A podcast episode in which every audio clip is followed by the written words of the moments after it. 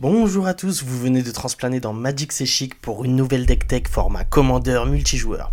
Aujourd'hui, c'est moi Barcu qui vous accueille et rappelez-vous, lors de la dernière deck tech, je vous avais fait une promesse. J'aimerais bien voir dans une prochaine deck tech notamment un petit 5 couleurs que tu as conçu, que j'ai vu nulle part ailleurs. Euh, ça me ferait bien plaisir que tu fasses une deck tech là-dessus, mais je n'en dis pas plus à ce stade. Bien entendu. Écoute, je prépare ça pour la chaîne et je vous prépare ça. Donc, comme promis, je vais mettre de la couleur dans vos decks. Aujourd'hui, c'est un deck 5 couleurs que je vais vous présenter. Est-ce que certains d'entre vous ont déjà eu une hésitation sur un deck tribal? Franchement, il y a tellement de tribus dans Magic, on ne sait pas quoi choisir. Du coup, aujourd'hui, je vais essayer de vous arranger ça. Allez, commençons sans plus attendre.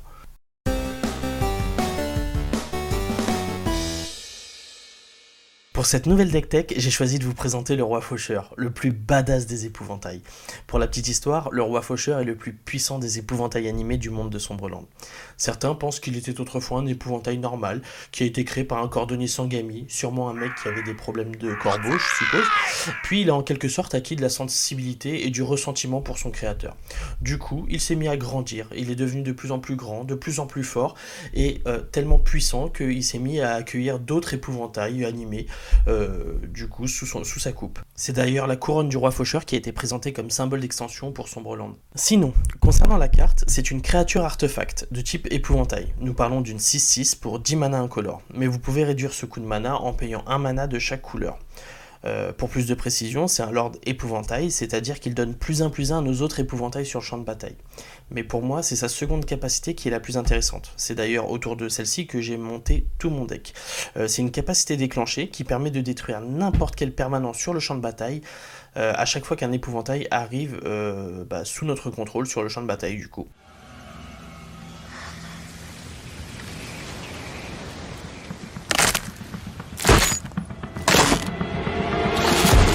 Du coup, le but du deck est de rentabiliser au maximum l'effet du roi faucheur, en détruisant tout et n'importe quoi sur le champ de bataille. Mais attention, priorisez quand même les plus grosses menaces. Euh, moi, les épouvantails, euh, perso, j'aime pas ça. Et euh, vous vous rappelez, en début de cette vidéo, je vous ai dit que si vous ne savez pas quoi choisir comme, deck tribal, eh ben moi, perso, je voulais pas choisir un deck épouvantail. Donc, j'ai choisi un Lord épouvantail en commandant, une capacité cool qui me plaisait, mais du coup j'ai monté tout le deck avec des change-formes. Et en plus, ils ont tous la capacité changelin. Du coup, pour rappel, les change-formes avec la capacité changelin sont des créatures qui ont tous les types de créatures, qu'ils soient dans notre main, sur le champ de bataille, dans la bibliothèque, dans l'exil, dans votre classeur, dans votre poche, dans votre voiture, il n'y a pas de problème. Du coup, ce qui est bien avec euh, ce type de deck, c'est qu'on peut avoir tous les lords qu'on veut, toutes les conditions de victoire euh, propres à certains decks tribaux.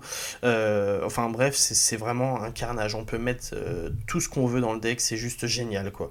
Mais bon, je vais vous présenter ça au fur et à mesure. D'ailleurs, en parlant de ça, je vais commencer par vous présenter les lords du deck et toutes les créatures qui ne sont pas change-forme. Euh, donc pour les lords, j'ai mis des lords donnant la défense talismanique, donc à savoir le seigneur de l'irréel, le capitaine de Droxcol. Donc le seigneur de l'irréel lui donne plus un plus un aux illusions que nous contrôlons, et la défense talismanique. Le capitaine de Droxcol lui donne plus un plus un aux autres esprits que nous contrôlons et la défense talismanique. Ensuite, j'ai choisi de rentrer des lords donnant l'indestructible à mes change-formes. Donc pour ça, il y a l'archétype du chevalier qui donne plus un plus un et l'indestructibilité à mes autres chevaliers. Et euh, le Seigneur des Saints, qui est un slivoïde, bon, lui ne donne pas plus un plus un, mais euh, il dit que les slivoïdes sont indestructibles. L'avantage avec le Seigneur des Saints, c'est qu'il se protège lui-même avec son effet. D'ailleurs, pour continuer sur la lignée des slivoïdes, j'ai choisi de rentrer dans le deck aussi le premier slivoïde. Du coup, qui va juste dire que les slivoïdes ont la cascade. L'avantage, c'est qu'il a lui-même la cascade. Et imaginez si vous avez le roi faucheur sur le champ de bataille, vous allez cascader un change-forme, qui va lui-même cascader un autre change-forme, qui va lui-même cascader un autre change-forme. Et quand tout le monde va arriver sur le champ de bataille, quand tout va se résoudre, finalement, vous allez pouvoir détruire 3, 4 permanents. Bon, après, il y a le risque que vous ne soyez pas chanceux.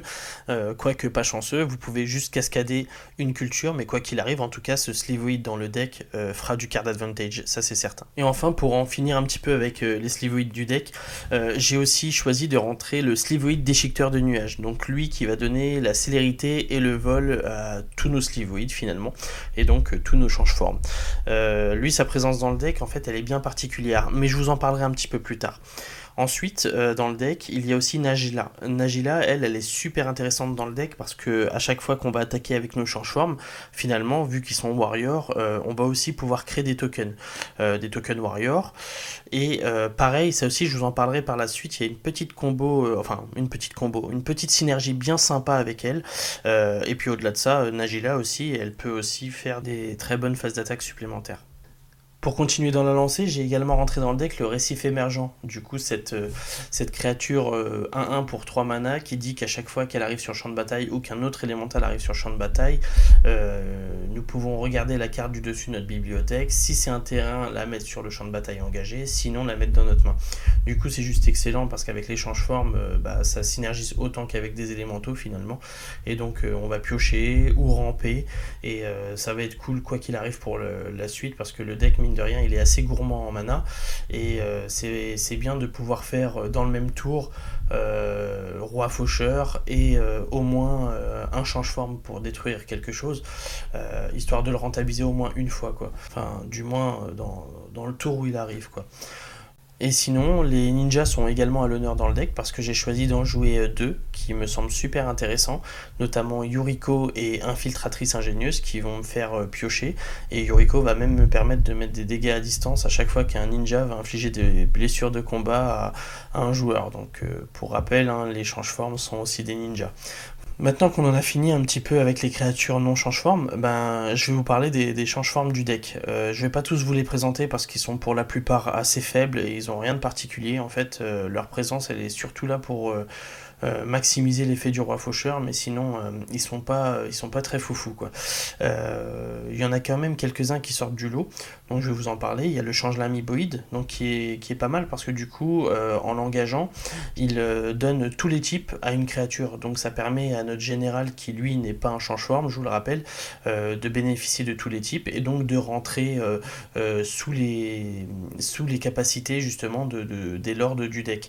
Donc forcément, il deviendra sleeve et sera indestructible, il deviendra illusion et aura la défense talismanique, enfin bref, vous avez compris l'idée quoi. Ensuite il y a le, partage forme, donc euh, qui est une créature qui dit que euh, en gros elle peut copier euh, n'importe quelle créature du champ de bataille jusqu'à jusqu'à notre prochain tour.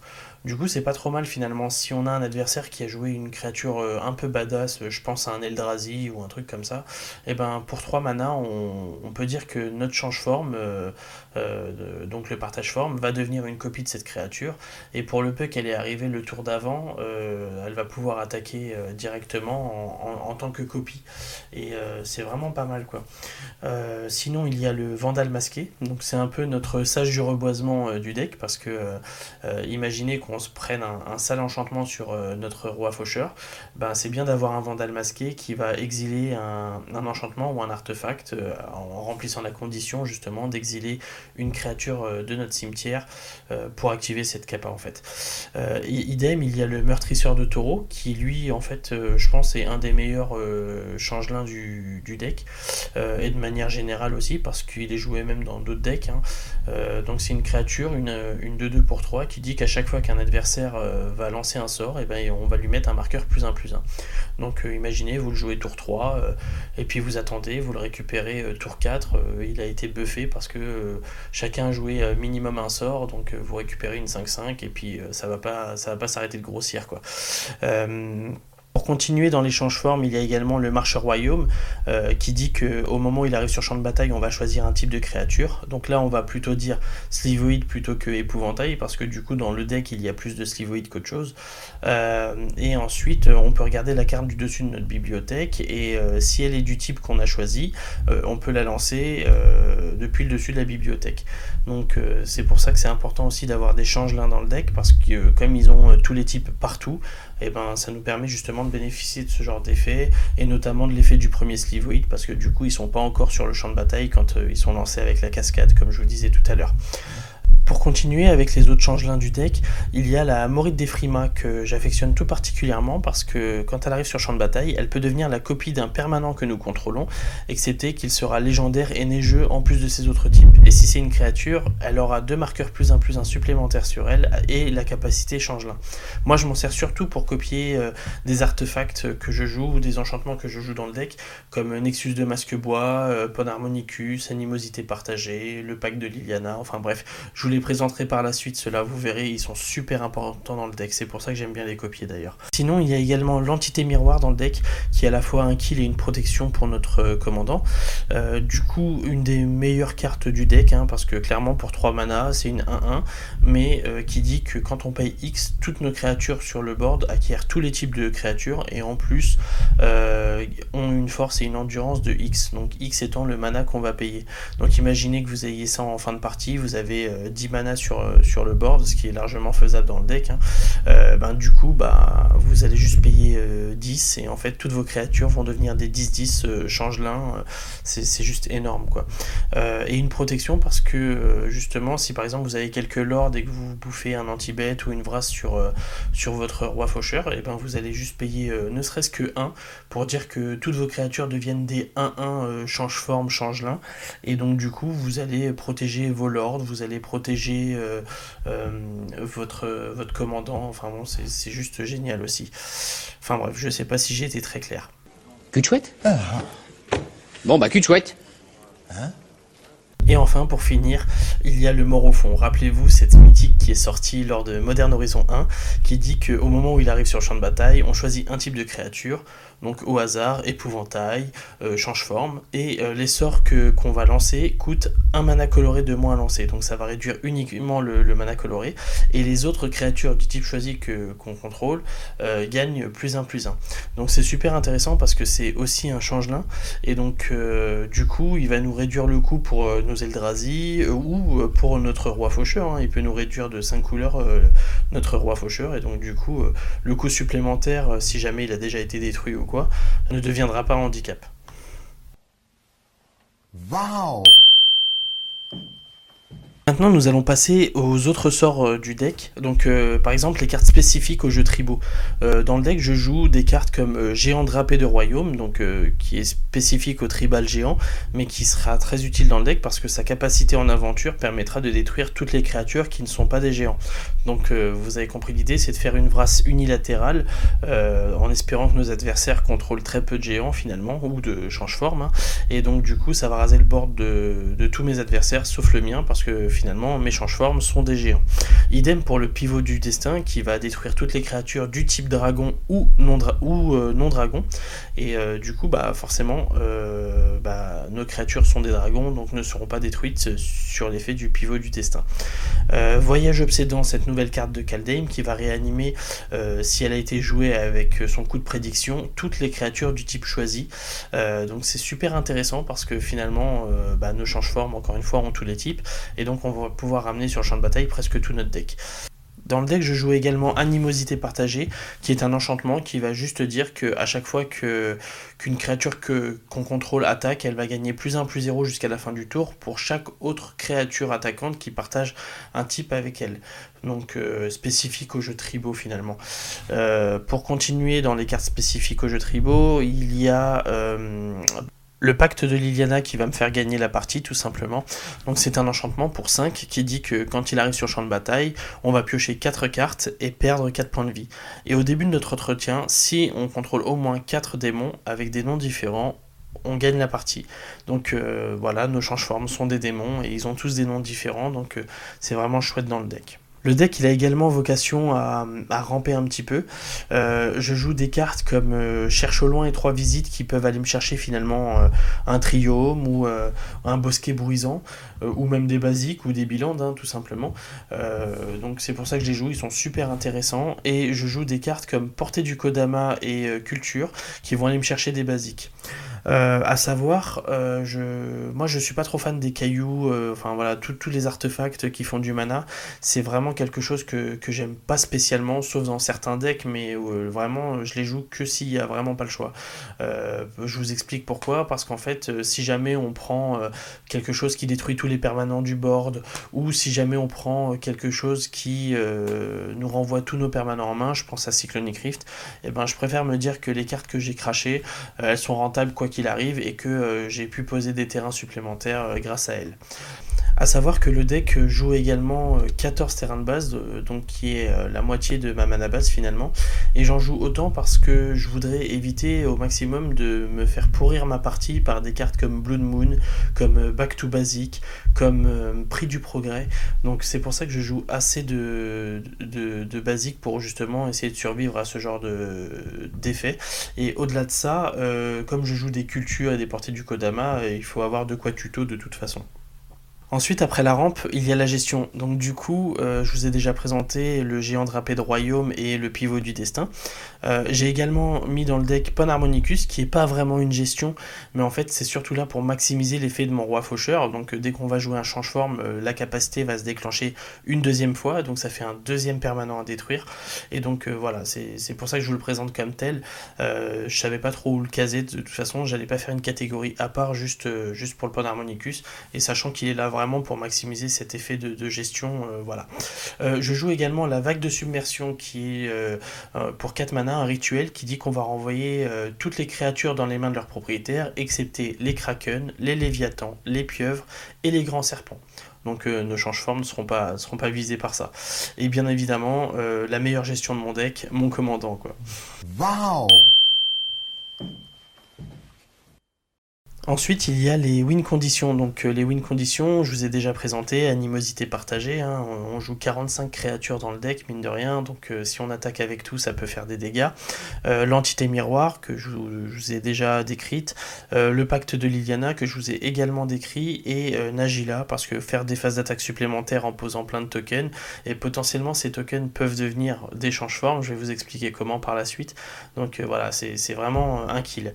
le deck aussi joue euh, certains tuteurs. Donc euh, j'en joue trois, préceptrice éclairée pour aller chercher euh, une animosité partagée.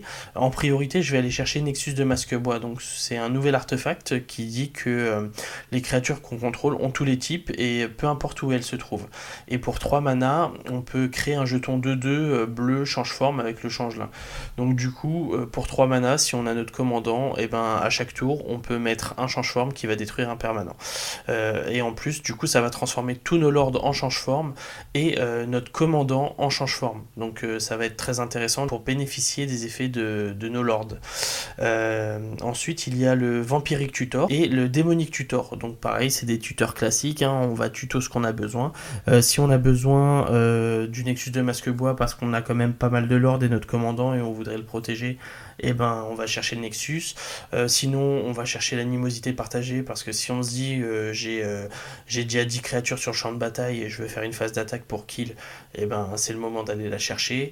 Euh, pareil, on va chercher un pack de Liliana, enfin voilà. Donc euh, en gros, on a quand même du choix. The way to maximize freedom is to maximize choice.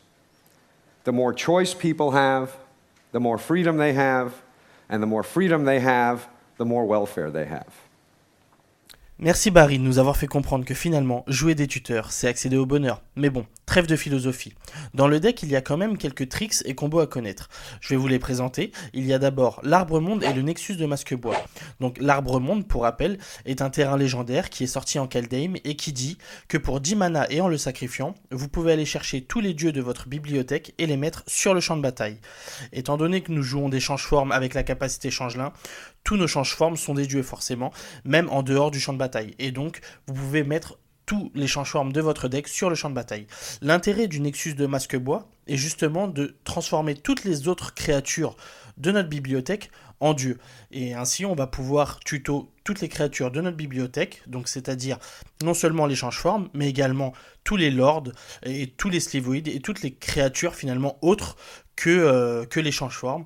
Et euh, ça va nous permettre de faire une méga phase d'attaque à l'arrivée, parce que dans le lot, il y a le slivoïde déchiqueteur de nuages, qui va donner la célérité et le vol à toutes nos créatures. Donc voilà un petit peu la combo du deck. Sinon, comme autre trick à connaître, il y a également Nagila et le Nexus de Masque-Bois. Décidément, le Nexus de Masque-Bois, c'est vraiment une carte très importante du deck. Imaginez que vous ayez votre commandant sur le champ de bataille et Nagila et quelques autres créatures, avec le Nexus de Masque-Bois bien sûr.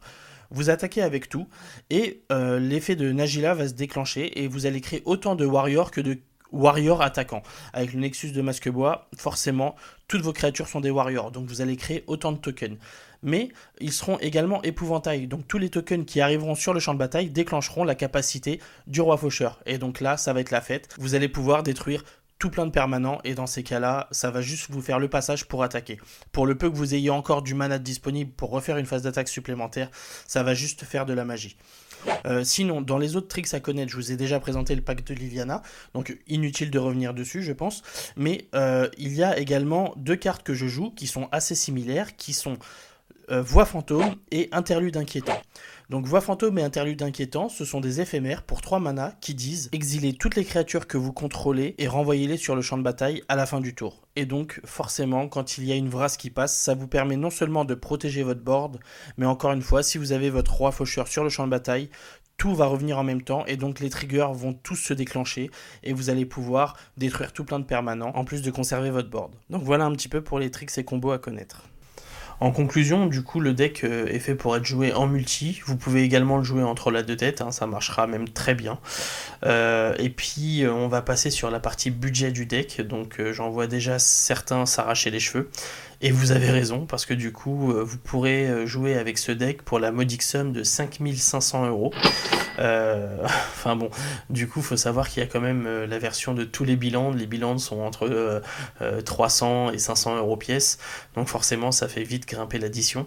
mais vous inquiétez pas, je vous ai préparé une version budget donc un peu plus budget du moins, qui qui est aux alentours de 190-200 euros.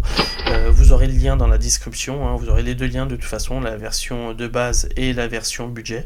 Euh, donc le, prix il a considérablement baissé hein, parce que j'ai remplacé les bilans d'originel par, euh, par des landes qui arrivent dégagées si on a plus d'un adversaire par exemple, ou par certains bilans de, comme les cycles des landes de, Battle for Zendikar qui disent que qu'ils arrivent tout simplement dégagés si on contrôle minimum deux basiques. Euh, dans le deck, euh, comme je vous l'ai dit, il y en a quand même 14, donc euh, ça devrait pouvoir se faire assez facilement, surtout avec les cultures et porter du Kodama, cherche au loin, etc. Donc normalement, il y a des trucs à faire. pareil, les Lambda Monquette, j'en ai mis quelques-uns dans la version budget, parce que du coup, c'est des landes qu'on peut aller tuto avec un cherche au loin, qu'on peut aller tuto avec un Golos, qu'on peut aller tuto avec un, un 3 visites. et au pire, si c'est des landes qu'on pioche bah, en fin de on peut toujours les recycler, donc euh, ça me semblait être le plus intéressant. Euh, donc voilà, donc après forcément c'est moins optimal dans la mesure où les landes ils arrivent dégagés uniquement si on remplit euh, les conditions. mais mine de rien en fait ça, ça reste quand même des landes avec des très bons potentiels, ça empêchera pas le deck de tourner, ça pourra à la limite de temps en temps causer un handicap, hein, c'est pas optimal forcément, mais ça veut pas dire que ça ne tourne pas. Euh, idem, euh, j'ai enlevé la caverne des âmes, du coup, parce que ça, représente quand même un budget, et puis c'est pas spécialement essentiel. Enfin, en tout cas, moi, dans mes tables de multi, euh, je rencontre très rarement des gens qui font contre, contre, contre, contre. Donc, donc voilà, moi, je l'ai surtout utilisé parce que, on va dire, c'est dans ma manière de construire, c'est de me dire au cas où, on sait jamais.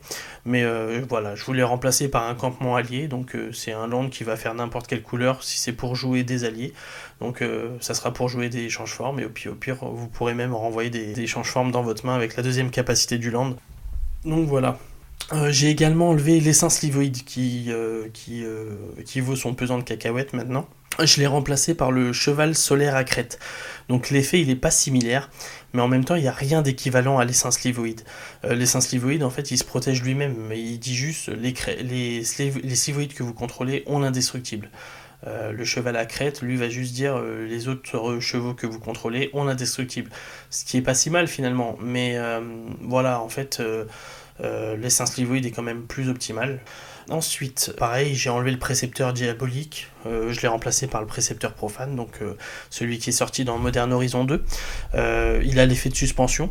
Donc en vrai, ça peut être handicapant si par exemple vous avez besoin d'une solution sur le coup. Si vous êtes par exemple au tour 8, je sais pas, je vous dis une bêtise, et que vous avez besoin de tuto, je sais pas, une vrasse ou quelque chose comme ça, et ben du coup vous n'allez pas pouvoir le faire parce qu'il a la suspension 2. Par contre, si vous l'avez dès le début de la partie, bah, c'est pas trop mal finalement. En fait, c'est même c'est même très bien. Donc, euh, donc voilà, c'est voilà, des petites euh, différences comme ça qui font que certaines cartes sont moins bonnes ou meilleures que d'autres. Euh, ensuite, le précepteur vampirique, bah, je l'ai remplacé par le prix convoité. Donc c'est plus lent, mais ça peut être vachement rentabilisé. Le prix convoité, en fait, il dit que si on a un groupe complet, donc le groupe, rappelez-vous, hein, cette capacité de Zandikar dernier du nom, bah en fait, si on a un groupe complet, en fait, on réduit son coût de mana. Et donc on peut le payer potentiellement pour un mana, aller chercher une carte, et en plus, si on a un groupe complet, on va pouvoir lancer depuis notre main un, sort qui coûte, qui, qui coûte 4 ou moins. du coup, sans payer son coup de mana. Donc c'est super intéressant, je trouve. et puis c'est un je pense que c'est un bon remplaçant. Voilà. Et enfin, euh, comme autre tutor, j'ai rajouté le précepteur démoniaque, hein, qui remplacera euh, pour bien plus cher la préceptrice éclairée, mais bon, au moins ça fait un tuto de plus. Voilà, voilà. J'espère que cette deck tech vous aura plu. En tout cas, moi, ça m'a fait très plaisir de vous la présenter aujourd'hui. Euh, n'hésitez pas à me dire ce que vous en pensez dans les commentaires, à partager, liker cette vidéo. Et euh, si vous avez des questions sur le deck euh, ou autre, hein, n'hésitez pas à me poser des questions dans les commentaires. J'y répondrai avec plaisir. Allez, à bientôt pour une prochaine deck tech pour Magic C'est Chic. Peace